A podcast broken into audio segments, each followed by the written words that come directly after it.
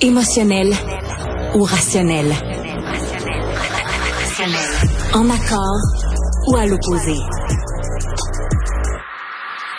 Par ici, les brasseurs d'opinion et de vision. Les rencontres de l'air. Je rejoins notre collègue Emmanuel Latraverse. Bonjour Emmanuel. Bonjour. Écoute, tout d'abord, ce gros dossier, on l'attendait, on savait que ça s'en venait, cette levée de l'ordonnance de non-publication de l'identité de la victime d'Harold Lebel. C'est déjà quelque chose qui était connu dans le milieu des médias, de par euh, de par la force, certaines erreurs qui ont été commises euh, dès le départ, mais finalement, c'est dévoilé au grand jour. Il s'agit de Catherine Fournier, la mairesse de Longueuil, qui a d'ailleurs là, euh, qui fait l'objet d'un documentaire de nos collègues du bureau d'enquête que j'ai pu visionner d'ailleurs un peu plus tôt aujourd'hui, qui est extrêmement poignant. Euh, Puis ça, c'est un peu la conclusion, si on veut, Emmanuel, de toute une histoire qui a secoué le paysage politique et juridique au Québec. Oui, parce que c'est l'histoire d'une femme, mais c'est l'histoire d'un parti euh, politique confronté à, je dirais, la trahison d'un de ses monuments. Parce qu'Harold Lebel était quand même euh, un militant depuis 30 ans, un député depuis longtemps, une des personnes les plus appréciées, non seulement au Parti québécois, mais à l'Assemblée nationale. Puis quand on entend le témoignage de Catherine Fournier, moi, ce que j'ai trouvé intéressant, c'est qu'on l'écoute aujourd'hui. Elle est très articulée. Euh, elle assume les doutes, les contradictions dans son comportement, d'avoir gardé le silence, d'avoir hésité, de ne pas avoir dénoncé, de l'avoir fait, d'avoir voulu, euh, de l'avoir fait parce qu'elle croyait que son identité serait maintenue secrète, euh, d'avoir choisi de participer un documentaire, puis on voit une jeune femme fière, une jeune femme forte.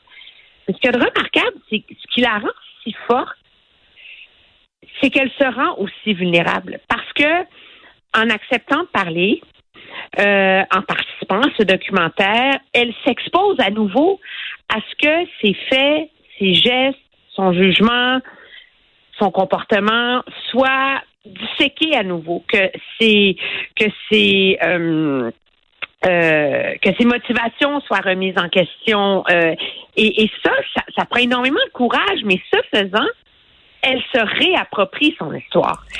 Puis, elle, elle assume euh, son comportement et ce qu'elle a fait. Puis moi, ce qui m'a marqué en l'écoutant, c'est son discours où elle dit, j'ai commencé en me disant que je vais faire semblant que c'est pas arrivé.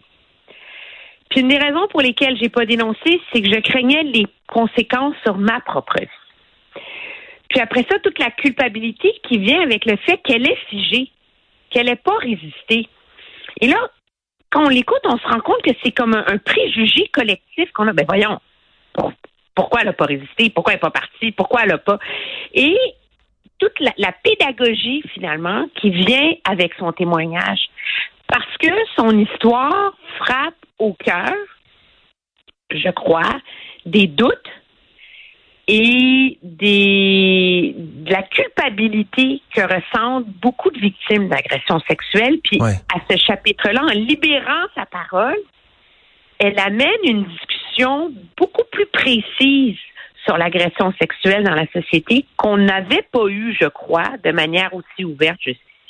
Absolument, Emmanuel. Puis c'est vrai, comme tu le soulignes, que dans cette histoire-là aussi, celle qu'a vécue Catherine Fournier, on retrouve les éléments qui sont qui, qui se recoupent dans tellement d'histoires d'agression sexuelle. Tu l'as nommé, le fait qu'elle est figée. Ensuite, elle ose parler aussi de la sentiment d'hypocrisie qu'elle vivait aussi alors qu'elle encourageait en tant que féministe fière les femmes à aller dénoncer les agresseurs sexuels. Elle-même dénonçait pas à cette époque-là.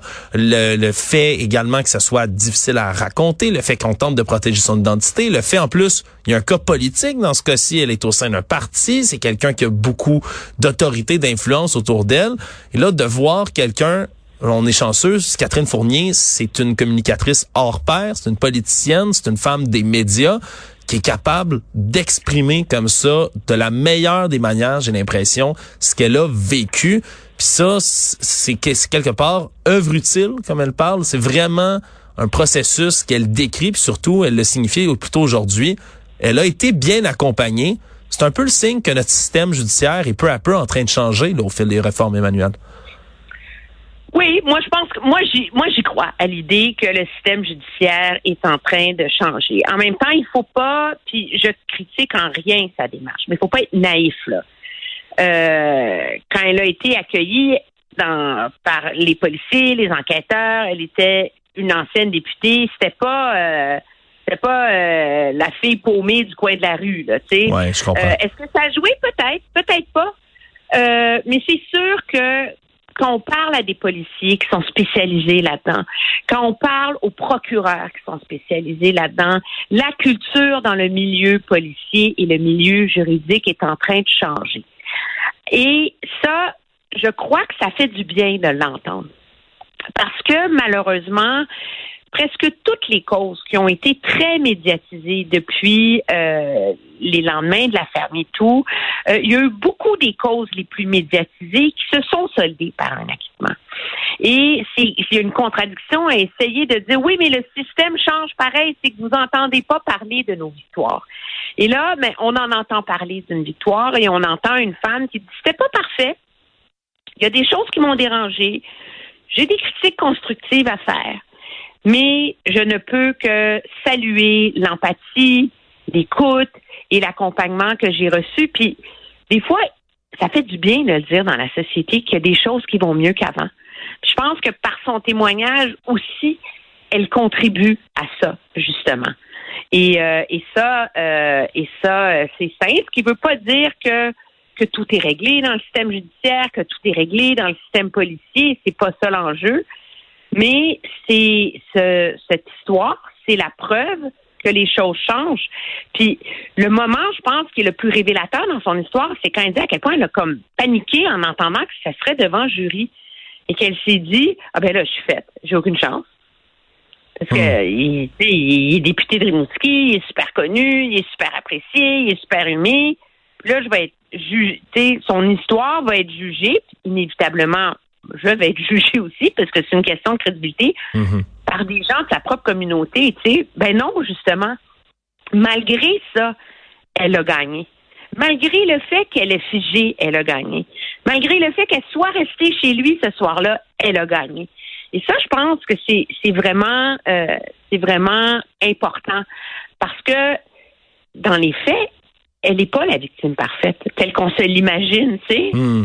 Ouais. de la fille qui est victime d'a- d'agression sexuelle. Alors, pour toutes ces raisons-là, je pense que c'est un témoignage euh, vraiment, vraiment important. Puis M. Legault avait avait raison en disant que il faut saluer son, son, son courage, puis euh, qu'elle devient un, un modèle pour d'autres maintenant. Absolument. Puis c'est ce qu'elle voulait aussi là de, de sa propre intention là, être un disons là, un, un modèle à suivre par la suite pour donner euh, le courage aux autres victimes d'aller dénoncer.